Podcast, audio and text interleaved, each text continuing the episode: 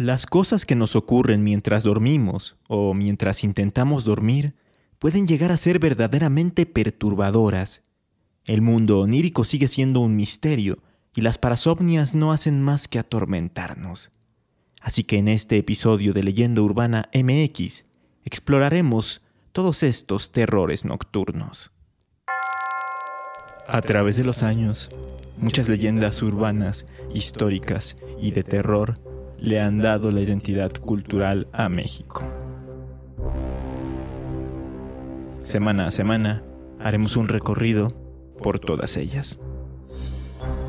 Esto es Leyenda Urbana MX con Ismael Méndez.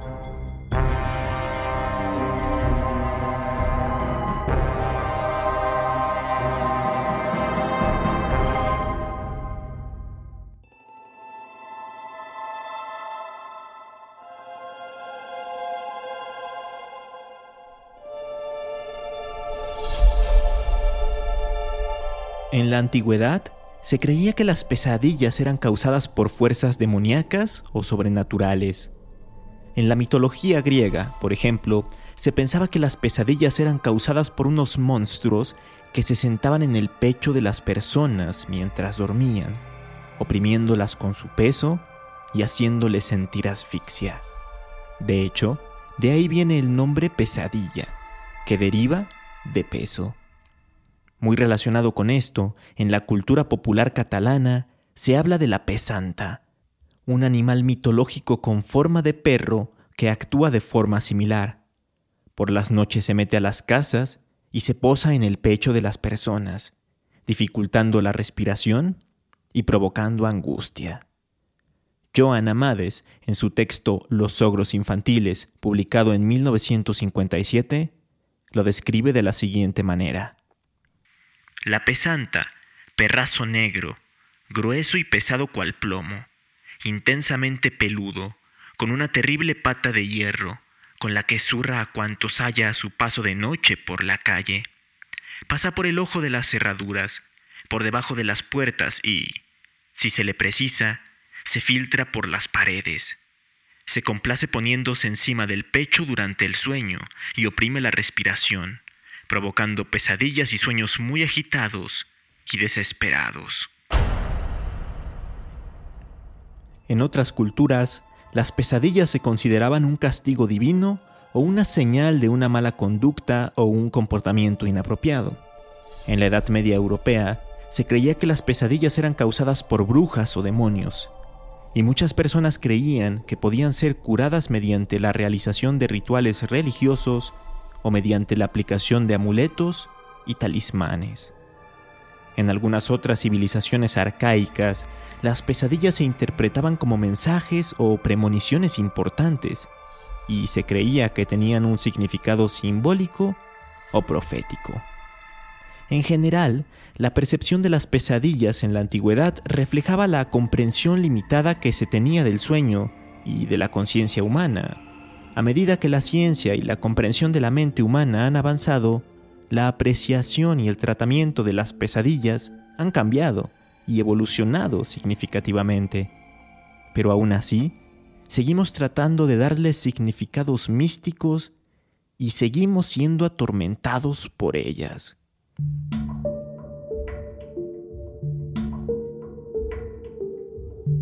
Los que han escuchado mis colaboraciones en otros podcasts como Hablemos de lo que no existe o Morras Malditas, sabrán que yo sufro mucho de pesadillas y de parálisis del sueño.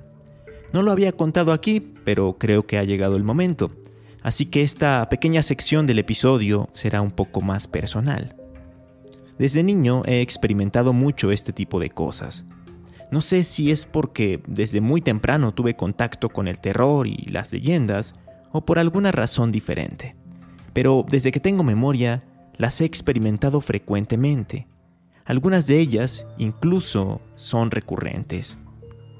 En una de las que más recuerdo, yo estaba en mi casa y por algún motivo iba al cuarto de mi abuelo. Al entrar, lo veía en su cama, pero con un aspecto horrible, como si se tratara de Pinhead, este personaje de la película Hellraiser basada en los libros de Cliff Barker Para quienes no sepan de quién hablo o no lo conozcan por nombre, Pinhead es un tipo pálido, completamente calvo y con toda la cara y la cabeza repletas de clavos y cicatrices. El caso es que luego de verlo, se levantaba con intenciones de hacerme daño. No estoy seguro de haber visto esa película por aquellos años, pero por algún motivo sabía de la existencia del personaje y me daba mucho miedo. Si no, pues no hubiera soñado algo así.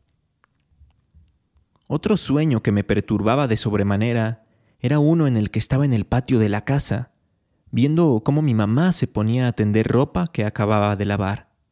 Pero de pronto se metía y cerraba la puerta, dejándome afuera.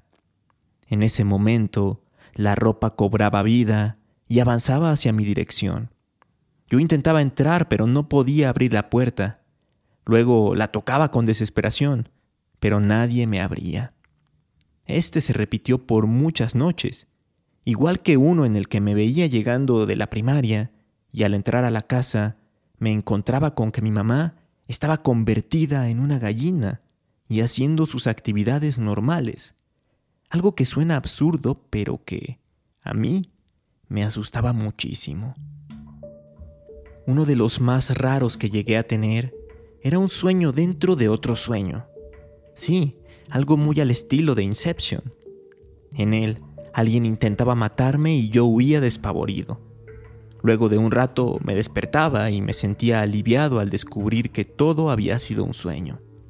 Pero en ese momento entraba esta persona a mi cuarto y me atacaba. Había despertado, pero solo dentro de otro sueño. Y así tengo cientos de pesadillas para contarles. Pero dejando un poco de lado eso, una de las cosas más curiosas que me pasan, y que no necesariamente son de miedo, es que dentro de mis sueños tengo lugares recurrentes que no existen en la vida real. Es decir, hay ciertos sitios que solo he visto en sueños, ciertos centros comerciales, ciertos parques, ciertas calles y ciertos edificios que se llegan a repetir en muchos de los sueños. Es como si tuviera un mundo onírico o algo por el estilo. ¿A ustedes también les pasa esto? Lo que sí me da auténtico terror y que me sucede con más frecuencia incluso, es la temible parálisis del sueño.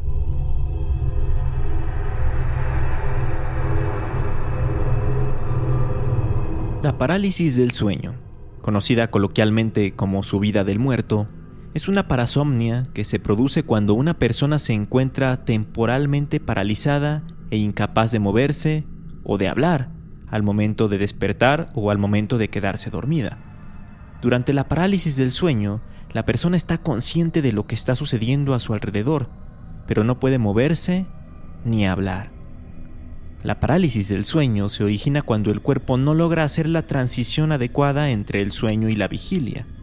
Durante el sueño normal, los músculos del cuerpo se relajan y se mantienen inmóviles para evitar que la persona se mueva mientras sueña. En la parálisis del sueño, el cuerpo continúa en estado de sueño tal cual, lo que significa que los músculos permanecen así, paralizados. De por sí esto ya suena atroz, pero lo peor viene a continuación. Y es que a menudo la parálisis del sueño se produce junto con alucinaciones, ya sea visuales, auditivas o táctiles, lo que hace que la sensación de angustia sea peor. Vamos a ser más específicos en este punto. Hay personas que cuando están teniendo un episodio de parálisis del sueño sienten una presencia extraña, como si alguien o algo estuviera en su habitación, observándolos. Algunos la describen como una sombra, otros como un demonio, otros como una criatura inhumana y algunos más como extraterrestres. Otra de las alucinaciones más comunes es cuando se escuchan cosas, que pueden ser desde zumbidos hasta risas o voces de ultratumba. En casos un poco menos comunes, hay gente que afirma sentir que flota o que sale de su propio cuerpo. Pero nada de esto ocurre en la realidad. No hay ninguna amenaza en la habitación. O eso es lo que queremos creer.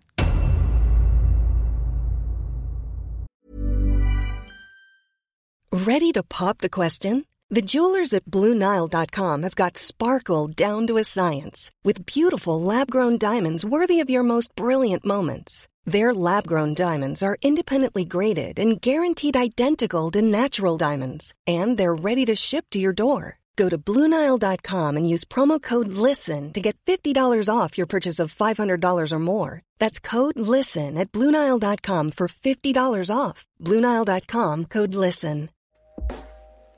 Hey everyone, I've been on the go recently Phoenix, Kansas City, Chicago. If you're like me and have a home but aren't always at home, you have an Airbnb. Hosting your home or a spare room is a very practical side hustle. If you live in a big game town, you can Airbnb your place for fans to stay in. Your home might be worth more than you think. Find out how much at airbnb.com/slash host.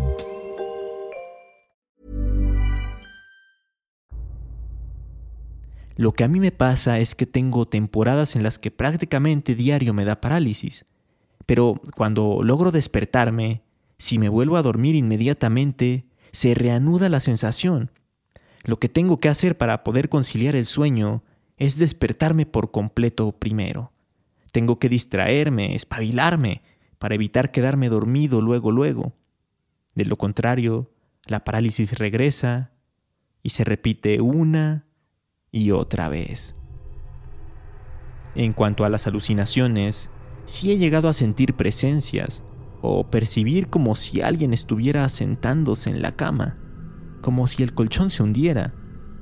Y últimamente he sentido que mis piernas se alzan, como si se estuvieran levantando por una fuerza sobrenatural. Justamente aquí en México a este fenómeno se le suele asociar con hechos paranormales. Si a alguien le ocurre, dice que se le subió el muerto. Y este nombre tan particular se refiere a que, según la creencia tradicional, un espíritu se posa sobre el cuerpo de alguien que está dormido y por eso llega a tener estas sensaciones tan desagradables. Ciertas personas buscan amuletos o talismanes e incluso acuden con curanderos, chamanes o brujos para que les practiquen rituales de sanación, purificación o protección con tal de no seguir experimentando esto. Y no las culpo. La parálisis del sueño es una de las peores sensaciones que se pueden experimentar en la vida. ¿A ustedes les ha pasado?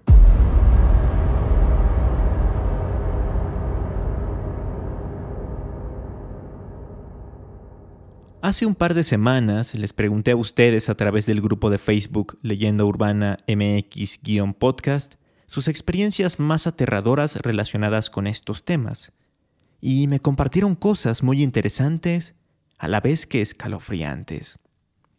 Una en particular me llamó muchísimo la atención. Me la compartió Crox Francisco y dice así.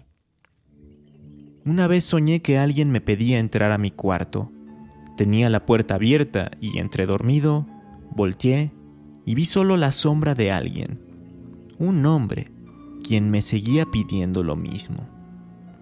Pasaron los minutos y, yo harto, solo le dije que sí podía pasar. Quité la ropa de mi sillón y seguí durmiendo. A la mañana siguiente me desperté y vi la ropa tirada en el suelo. O sea, que sí la había quitado del sillón Inmediatamente busqué explicaciones para no asustarme. Cuando le platiqué el sueño a mi mamá, ella me dijo que despertó en la noche para ir al baño, pero al estar ocupado por mi hermana, tuvo que esperar y en ese momento empezaron a tocar la puerta. Eran aproximadamente las 2.30 de la mañana. Ella esperó a que mi hermana pudiera acompañarla a ver quién era, pero al abrir la puerta no vieron a nadie en la calle. Cuando iban regresando por la sala, escucharon pasos en el pasillo de arriba, lugar donde estaba mi recámara. Cuando mi mamá me contó eso, fue cuando en realidad me dio miedo, ya que fue algo que sí pasó y había más testigos. Tratamos de buscar explicaciones, pero nunca pudimos dar con alguna, así que nunca podré saber qué fue. Solo puedo decir que en realidad pasó. Es decir, que lo que ocurría durante su sueño también estaba pasando en la realidad, tal como si el mundo de los sueños se hubiera mezclado con el mundo real. La pregunta aquí es, ¿quién era el hombre que entró a su habitación y se sentó en su sillón? Por otra parte, Laura González nos cuenta algo que le ocurría todas las noches después de un evento desafortunado que ocurrió en su familia. Fue hace tiempo. Después de que falleció mi abuela, se comenzó a escuchar el llanto de una mujer en el patio de atrás, lo que hacía que me despertara a las dos de la mañana. Sin embargo, no pasaba de unos minutos, y así era diario.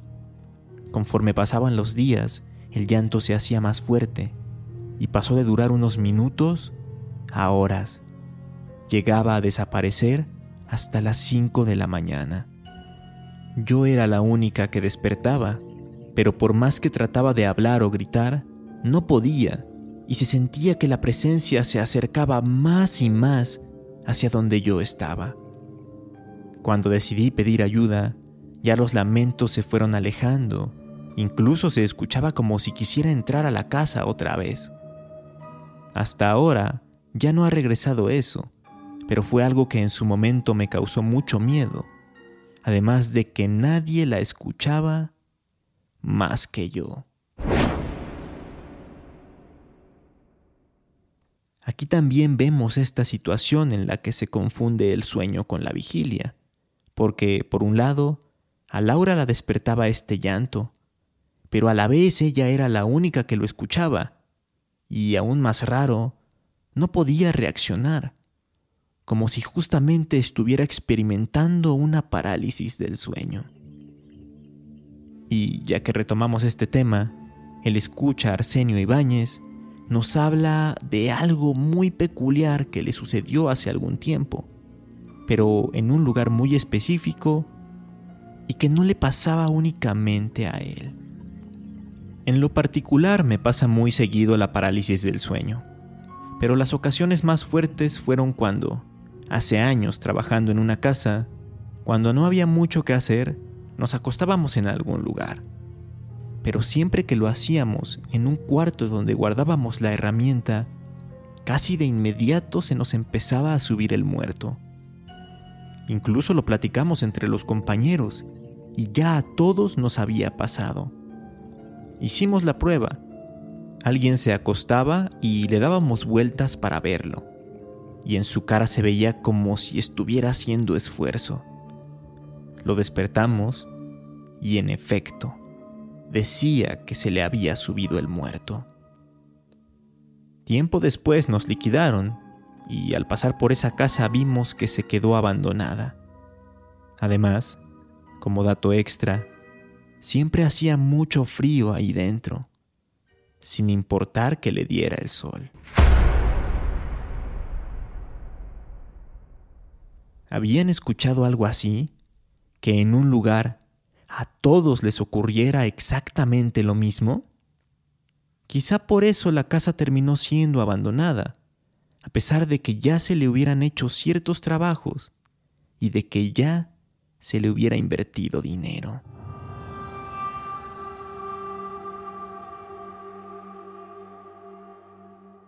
Los estudios sobre la mente y sobre los trastornos del sueño van avanzando, pero hay cosas que ni la ciencia ha podido explicar todavía. Mientras tanto, seguiremos siendo víctimas de los terrores nocturnos. Cuéntenme en redes sociales si les ha ocurrido algo similar. Me encuentran como leyenda urbana MX en Facebook e Instagram o como arroba leyenda en Twitter. Por lo pronto, quiero recomendarles algunas de mis obras literarias favoritas relacionadas con el tema. Son los relatos oníricos de Howard Phillips Lovecraft, una serie de tres historias y una novela corta protagonizadas por Randolph Carter. En ella se habla de un mundo paralelo al nuestro que solo existe o solo se puede acceder a él a través de los sueños. Se divide en varias regiones y hasta consta de seres que solo se pueden encontrar ahí. Una aventura apasionante que nos transmite en todo momento esa inconfundible aura de ensueño. Actualmente pueden encontrar todos los relatos juntos e incluso vienen incluidas en algunas recopilaciones del autor. Así que mientras las leen, yo me despido de ustedes esperando que esta noche tengan muy dulces sueños. Nos escuchamos este jueves en un nuevo episodio de Leyenda Urbana MX. Hasta entonces.